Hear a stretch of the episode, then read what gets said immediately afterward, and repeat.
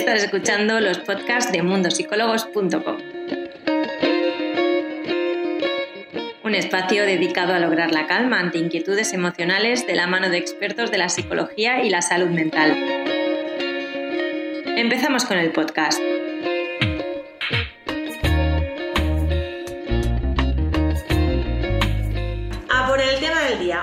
Sobre cómo fortalecer la autoestima, un tema que creo que a todos nos interesa porque quizás en algún momento hemos tenido la autoestima baja y no nos hemos encontrado muy bien y nos puede afectar en, otros ámbitos de, de nuestro día.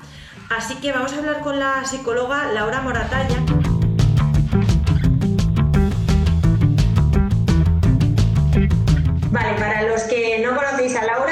Presento y empieza con nosotros en los directos de Instagram. Ella es Laura Moratalla, la podéis encontrar en el Instagram Diriges tu vida, arriba diría que sale. Y vamos a hablar sobre cómo se fortalece la autoestima. Así que Laura, ¿por qué no empiezas contándonos eh, qué podemos entender como autoestima? Vale, pues como autoestima, sí a grandes rasgos, es la evaluación que hacemos sobre nosotros mismos, ¿no? Lo que, el amor propio que tenemos hacia nuestra persona. Entonces, dicho así, parece que es poca cosa, pero esto afecta a todas las facetas de nuestra vida, ¿no? De ella depende el bienestar emocional, depende cómo nos desarrollemos en nuestro día a día, depende que nos podamos plantear objetivos y, sentirnos capaces de lograrlos. Entonces, es algo muy importante.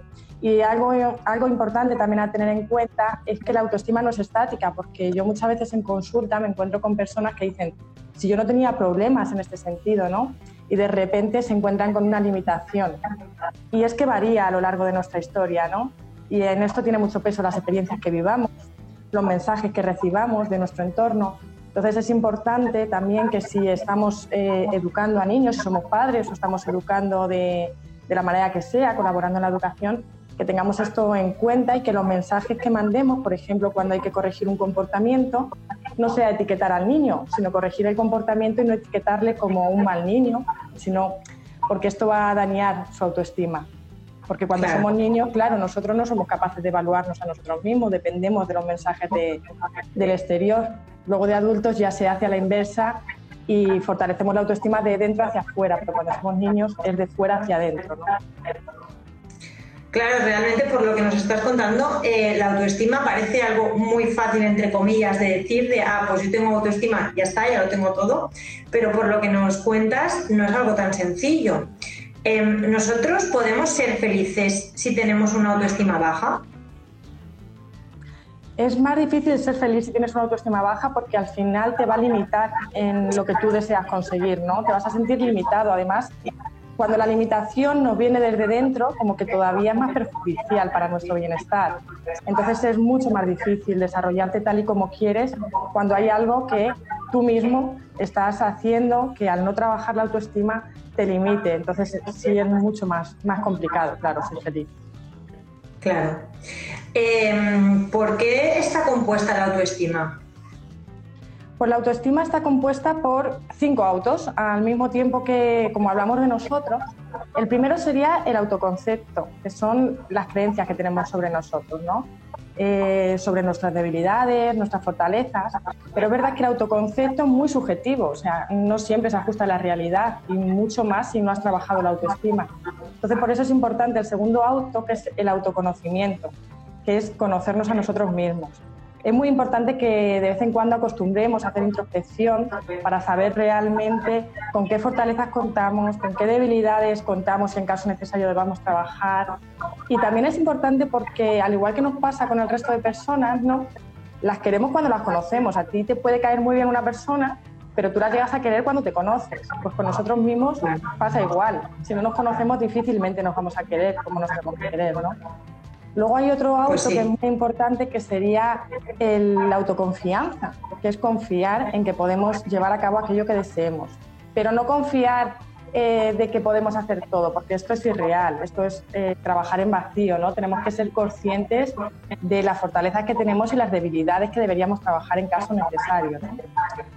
Y luego hay otro aspecto que es la autoimagen, que se habla mucho de la imagen cuando hablamos de autoestima, y es verdad que tenemos que saber y aceptar nuestra belleza propia. Esto es fundamental, aunque no cumplamos con los cánones que nos indica la sociedad o podamos recibir mensajes contrarios de nuestro entorno, es muy importante que nos aceptemos tal y como somos y que valoremos esa belleza que es, forma parte de nosotros. ¿no? Pero dentro de la autoimagen, a mí me parece mucho más importante la actitud, porque yo creo que a todos nos ha pasado que conoces una persona que es muy atractiva a primera vista, ¿no? Pero luego tiene una actitud negativa o tiene una actitud pesimista o es grosera. Entonces, acto seguido no quieres estar cerca de esta persona, ¿no? Y sin embargo, conoces una persona que no es atractiva o no cumple con tus cánones de belleza, pero es cercana, es empática, es positiva y como que sí que te apetece estar cerca de esta persona, ¿no? Y por último, estaría la autoaceptación, que implica aceptar todos estos autos, aceptarnos tal y como somos, que igual parece muy fácil, pero es un trabajo que cuando la autoestima está mermada, pues hay que llevar a cabo porque es muy importante aceptarnos con nuestras debilidades y nuestras fortalezas. Pues sí. Mira, yo creo que quizás un ejercicio que muchas personas han aprovechado para hacer, no sé si en este confinamiento o en esta situación que ya no sé en qué momento estamos, es para quizás las personas que estén en el trabajo, que están más por casa, han aprovechado para no arreglarse tanto, para no maquillarse tanto y puede que haya sido un ejercicio para quererse un poco más en ese sentido y aumentar un poco su autoestima. Sí, puede ser que, hayan aprovechado y verse tal y como son, reflejarse en el espejo tal y como son, que esto les haya hecho acostumbrarse a su imagen y comenzar a aceptarla. Esto puede ser que les haya venido bien en ese sentido. Claro. ¿Por qué es tan importante que nosotros cuidemos nuestro, nuestra autoestima? ¿Cómo puede afectarnos de una forma negativa? Pues es importante porque al final es que afecta desde el momento que nos levantamos de la cama, ¿no? Nos afecta absolutamente todas las áreas de nuestra vida, tanto a nivel laboral, nivel social, familiar, eh, de pareja. Como nos afecta en todo, es muy importante tener una autoestima saludable, también para no dejarnos llevar ¿no? Por, por la vida o por lo que nos diga el entorno es muy importante para saber quiénes somos y vivir con propósito y vivir tal y como deseamos, no sentirnos limitados o, como te decía antes, autolimitados, que es todavía mucho más perjudicial. Además pasa una cosa, de las peores consecuencias que hay cuando una, una persona tiene una autoestima debilitada, las peores consecuencias puede ser el aislamiento. Hay personas que al tener una autoestima debilitada llegan a aislarse o sea, temen enfrentarse a situaciones sociales pues porque hayan podido tener una mala experiencia en el pasado y esto les lleva a aislarse. Entonces, al final no están viviendo una vida plena, se están limitando. ¿no? Claro, a veces tener una autoestima baja influye en, a lo mejor en lo que decías antes, del concepto un poco que nosotros tenemos de nosotros mismos en base a diferentes ámbitos. Pero también podemos tener una autoestima baja por factores externos, ¿no? Sí, sobre todo como. Perdona que te interrumpí. No, te preguntaba que cuáles suelen ser los factores externos que más suelen afectar a la autoestima. Pues sobre todo los mensajes que recibamos de nuestro entorno o experiencias que hayamos pasado en las que por el motivo que sea no han salido como queríamos. Situaciones de este tipo son las que suelen afectar más o cuando hemos tenido a lo mejor alguna relación tóxica, esto también daña mucho la autoestima. Estas situaciones externas son las que afectan a que se, ve, se vea perjudicada la imagen que tenemos sobre nosotros mismos y que esa evaluación, en vez de positiva, sea negativa, ¿no? Claro. Y no sé si tienes, Laura, algunos consejos que nos puedas aportar y a todos los que nos están viendo hoy em, para algunas herramientas para que nosotros ejercitemos un poco este, esta autoestima. Sí, pues mira, en primer lugar, yo creo que es muy importante y además cuando lo trabajamos en consulta es muy bonito porque muchas veces se produce un antes y un después en la persona, porque las personas que tienen una autoestima debilitada no son conscientes de las fortalezas que tienen, ¿no? Entonces, en primer lugar, sería el identificar esas fortalezas que tienen, ¿no? ¿Cómo se puede hacer esto? Pues se puede hacer una línea del tiempo y en esta línea del tiempo marcar aquellos logros que has conseguido en la vida y también aquellas acciones que has emprendido aunque no hayas conseguido el objetivo, ¿no? De estos logros y estas acciones, pues puedes extraer los valores, las actitudes que has puesto en marcha y ahí es donde encuentras tus fortalezas. Y esto es verdad que muchas veces provoca un antes y un después en la persona que no era consciente de que contaba con esas fortalezas.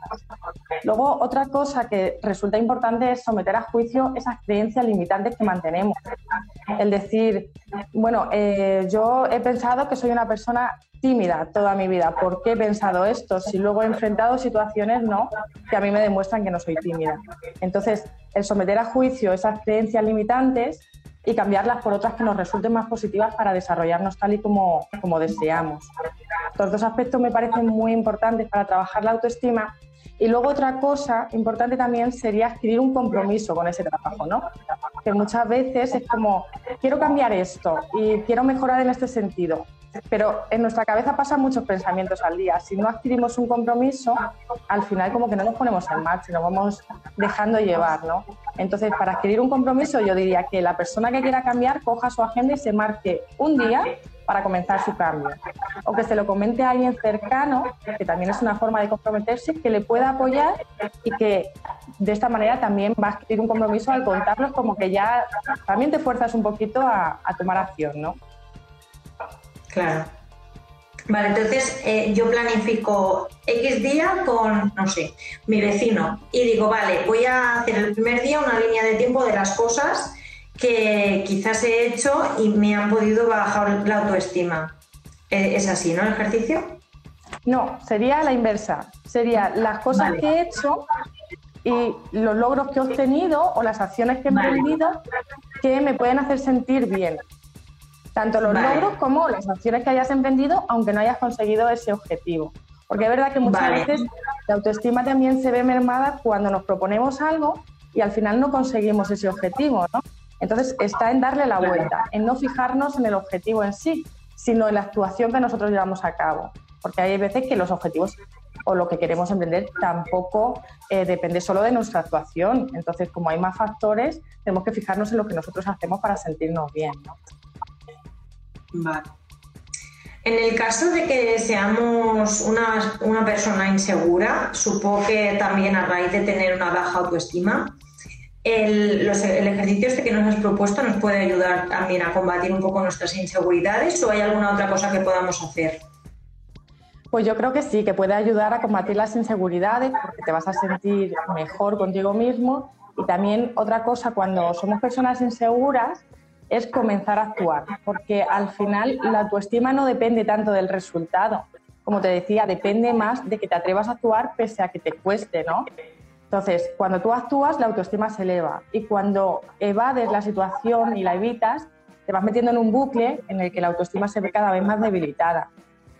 Y hoy para las inseguridades también la comparación eh, suele venir bastante mal porque nos situamos en una posición inferior, ¿no? Entonces, el hecho de compararnos, eh, debemos compararnos con nosotros. Esto resulta también muy positivo, porque si nosotros queremos eh, mejorar al compararnos con nosotros, pues vamos a ver los avances que hacemos nosotros, entonces nos vamos a sentir bien. Si nos comparamos con otra persona y nos situamos en una situación inferior, pues al final la autoestima se va a ver perjudicada, ¿no? Claro, claro, pero es complicado eh, no compararte con otras personas porque al final siempre hay alguien que o algo que tú deseas que a lo mejor una persona cercana lo acaba teniendo y dices, oh, mm, si a lo mejor él o ella no tenía tanto, no tenía tantos, bueno, no sé, partes positivas como, como las he tenido yo.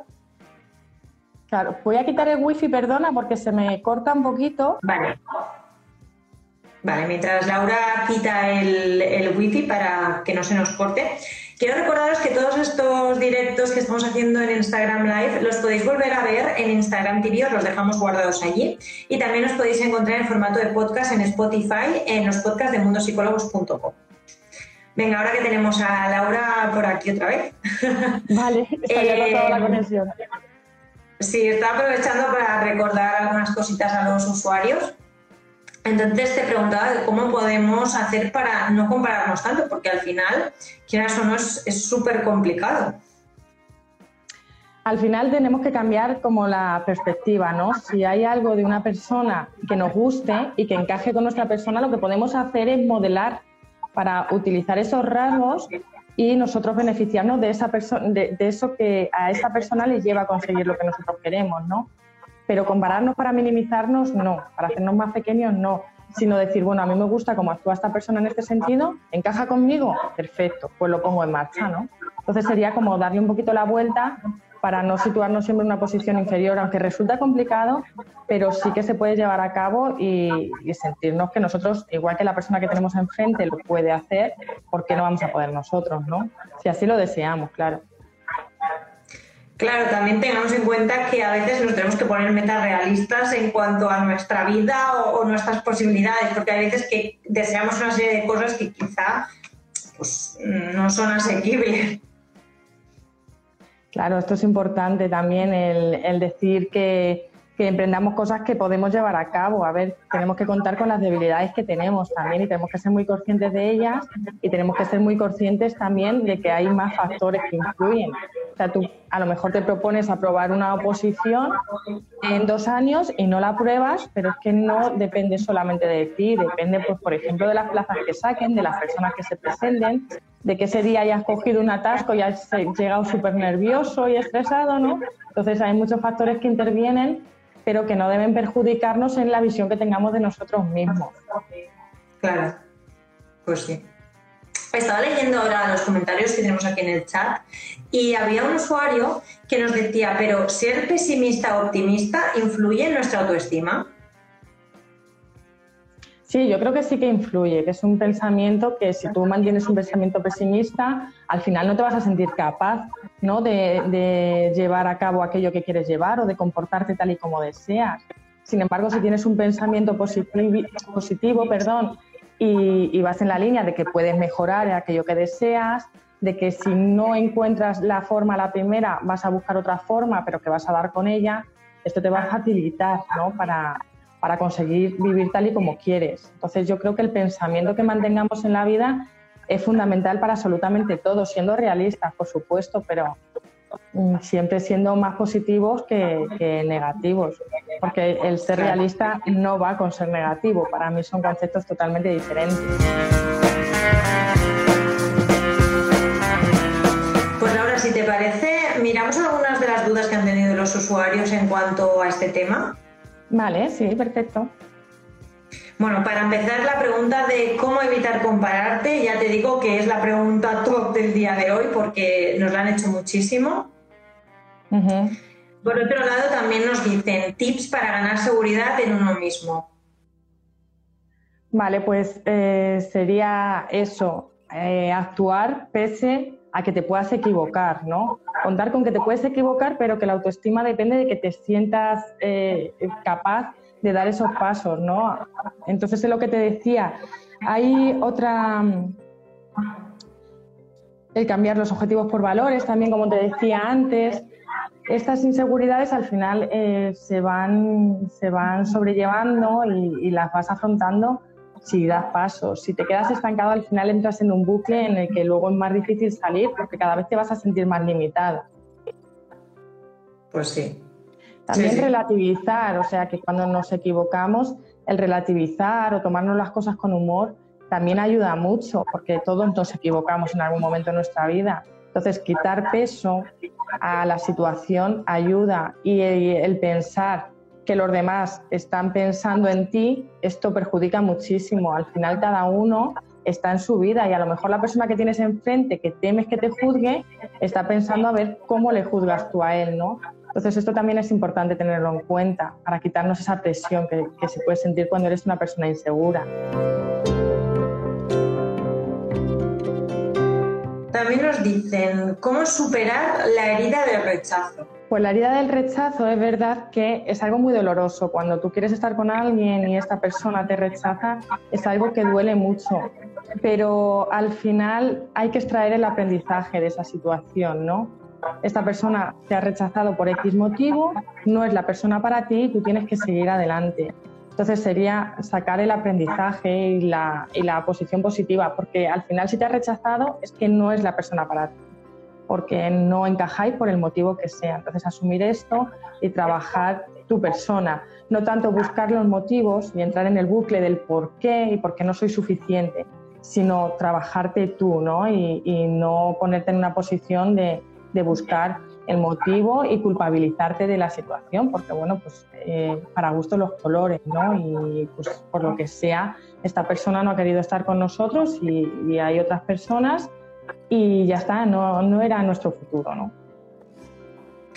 Claro, supongo que quizás si esto te ocurre en un entorno en el que a lo mejor la persona que te rechaza es un amigo, eh, pareja, entre comillas, eh, se puede superar con un trabajo, pero cuando estamos hablando de algún familiar, como puede ser tu padre, tu madre, o incluso al revés, de un hijo hacia sus padres, supongo que esta herida eh, es más complicado. Claro, esa herida es mucho más complicada, pero es verdad que nosotros, en cómo actúe nuestro entorno, eso no está en nuestra mano. Entonces, sería perfecto si nosotros pudiéramos decidir cómo actúa esta persona con nosotros y que nos mostrase ese cariño que necesitamos. Pero es que eso no depende de nosotros. De nosotros solo depende el trabajo que hagamos con nuestra persona, ¿no?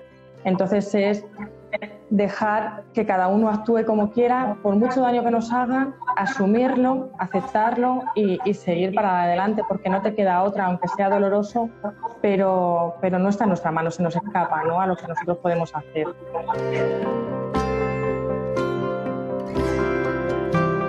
También nos preguntaba un usuario por aquí por el chat y nos decía, ¿la ansiedad y la depresión tienen relación con una autoestima baja? Pues hay muchas veces que sí, que, la autoestima baja influye porque hay situaciones que te pueden generar ansiedad, que es porque tú no sabes cómo afrontarlas, cómo llevarlas a cabo, ¿no? Entonces, como no tienes esa herramienta, no te sientes fuerte, no tienes ese amor propio, te pueden generar ansiedad y la ansiedad es verdad que es bastante limitante. Además, la ansiedad te va comiendo terreno. O sea, si tú vas eh, evitando ciertas situaciones, cada vez vas a evitar más situaciones porque vas a temer que la ansiedad se manifieste. Y con la depresión pasa lo mismo. Esa tristeza pues también puede deberse a que nosotros no estemos afrontando nuestra vida tal y como deseamos. Y entonces sí que puede tener una, una relación. De hecho, es que es verdad que en consulta muchas veces las personas vienen por algún tema y siempre o casi siempre hay que trabajar la autoestima supongo que es uno de los pilares que, en general la gente suele tener más tocado, ¿no? Eso es. Pues Laura, te doy las gracias por haber aclarado todos estos conceptos con nosotros y por darnos tantos tips hoy.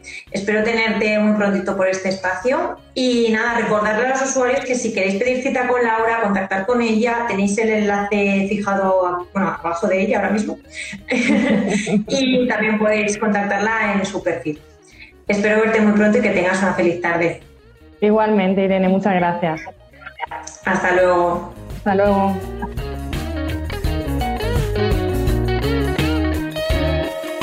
Esperamos que el podcast de hoy te haya gustado. Recuerda que tienes todos estos temas disponibles en nuestro portal web, mundosicólogos.com. Además, puedes ver el vídeo al completo en nuestro Instagram TV en arroba mundosicólogos. Nos vemos en el siguiente podcast.